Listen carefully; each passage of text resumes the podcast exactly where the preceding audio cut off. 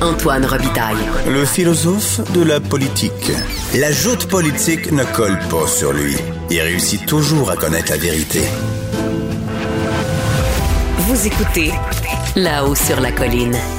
Les entrepreneurs souffrent beaucoup de la pandémie actuelle, évidemment. Le gouvernement, on peut se poser la question, est-il allé trop loin dans les mesures de confinement? On en parle avec le député de Néligan et critique en matière de PME, Monsef Déragi. Bonjour. Oui, bonjour, euh, Antoine, ça va? Oui, ça va très bien. Vous revenez d'une semaine en circonscription. Vous avez rencontré beaucoup euh, d'entrepreneurs. Vous avez aussi récemment, sur votre page Facebook, fait une longue entrevue en direct avec euh, Entrepreneurs en Action du Québec. Là, je pense à Benoît Giroir et Samuel Grenier. Eux, je vais vous dire, ils me surprennent quand même dans leurs vidéos. Ils disent à François Legault, mais où étiez-vous depuis des mois?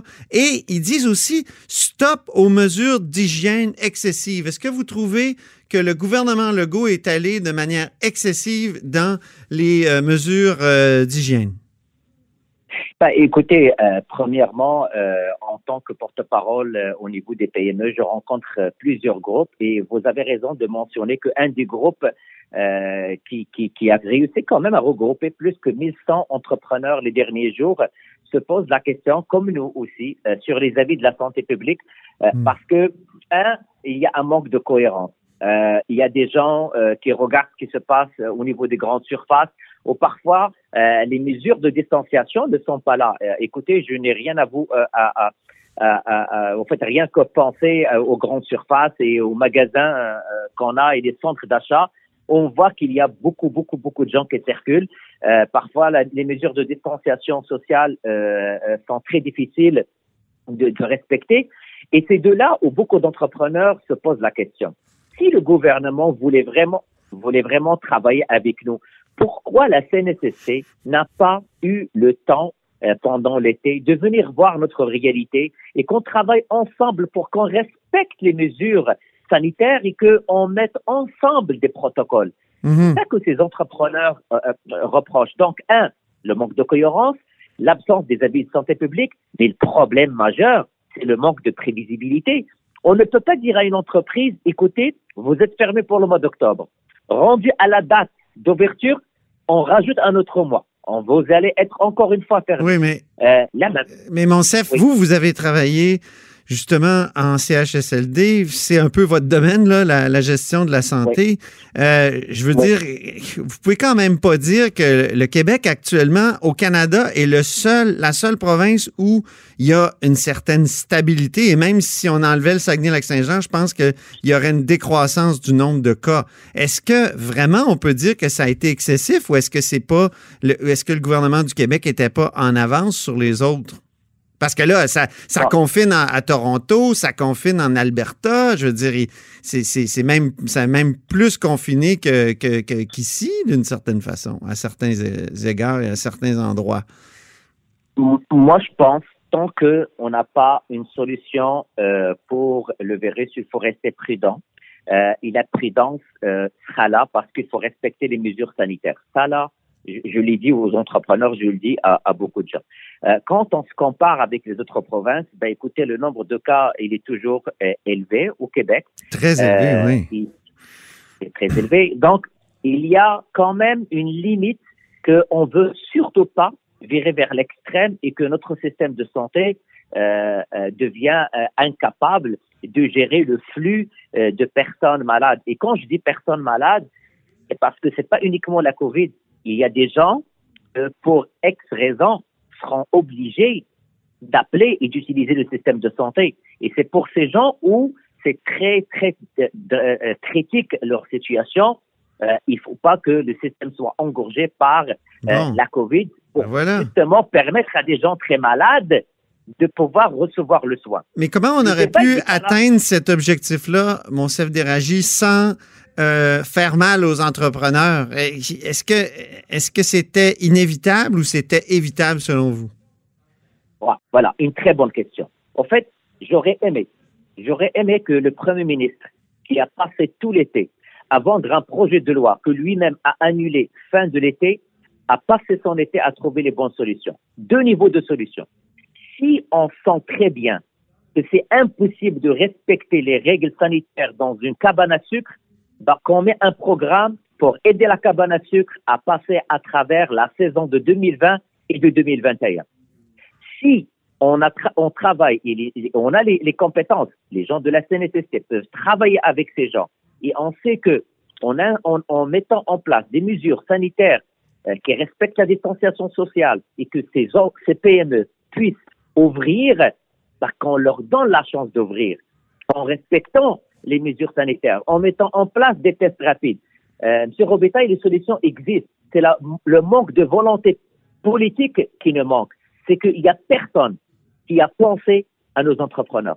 Probablement que le Premier ministre, c'est les vacances de Noël qui le préoccupaient depuis le retour au Parlement au mois de septembre. Mais aujourd'hui, je suis déçu, outré de voir que ni le Premier ministre, les ministres, ni les ministres responsables du volet économique n'ont pas pensé à nos PME qui vont passer un temps de fête très difficile.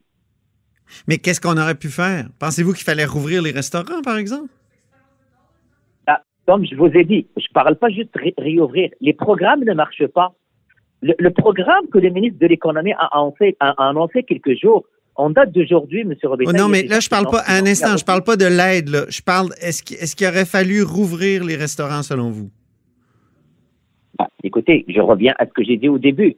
Euh, est-ce que euh, le, le Premier ministre et la santé publique nous ont donné des avis sur les lieux d'éclosion au niveau des restaurants et des gyms? Est-ce que la santé publique a dévoilé les avis? Les entrepreneurs aujourd'hui se posent la question, si on est des milieux d'éclosion, qu'ils nous le démontrent. Ils nous mhm. dévoilent les avis.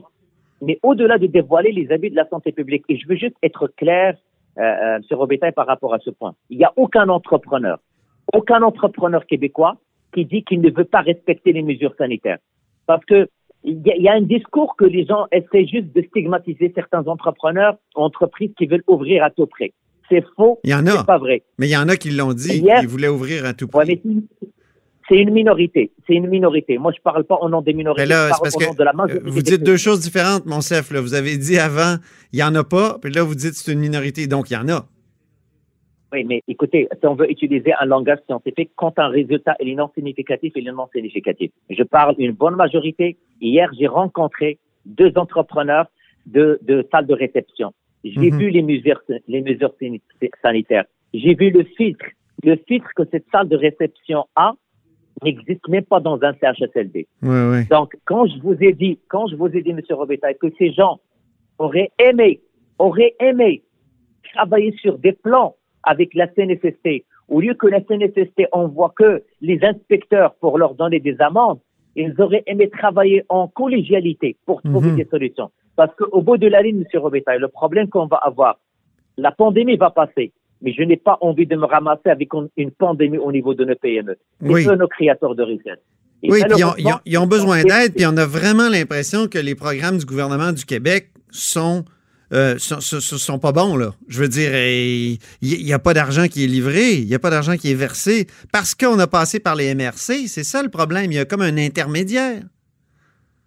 Ben, il y a il y a la lourdeur bureaucratique, il y a euh, les, formulaires qui sont très lents, euh, il y a aussi l'aide qui, qui, qui, qui, en fait la déconnexion entre les mesures annoncées par le Premier ministre et son ministre de l'économie et le terrain. il y a parfois l'absence de fonds. Il y a des fonds vides, il n'y a plus d'argent.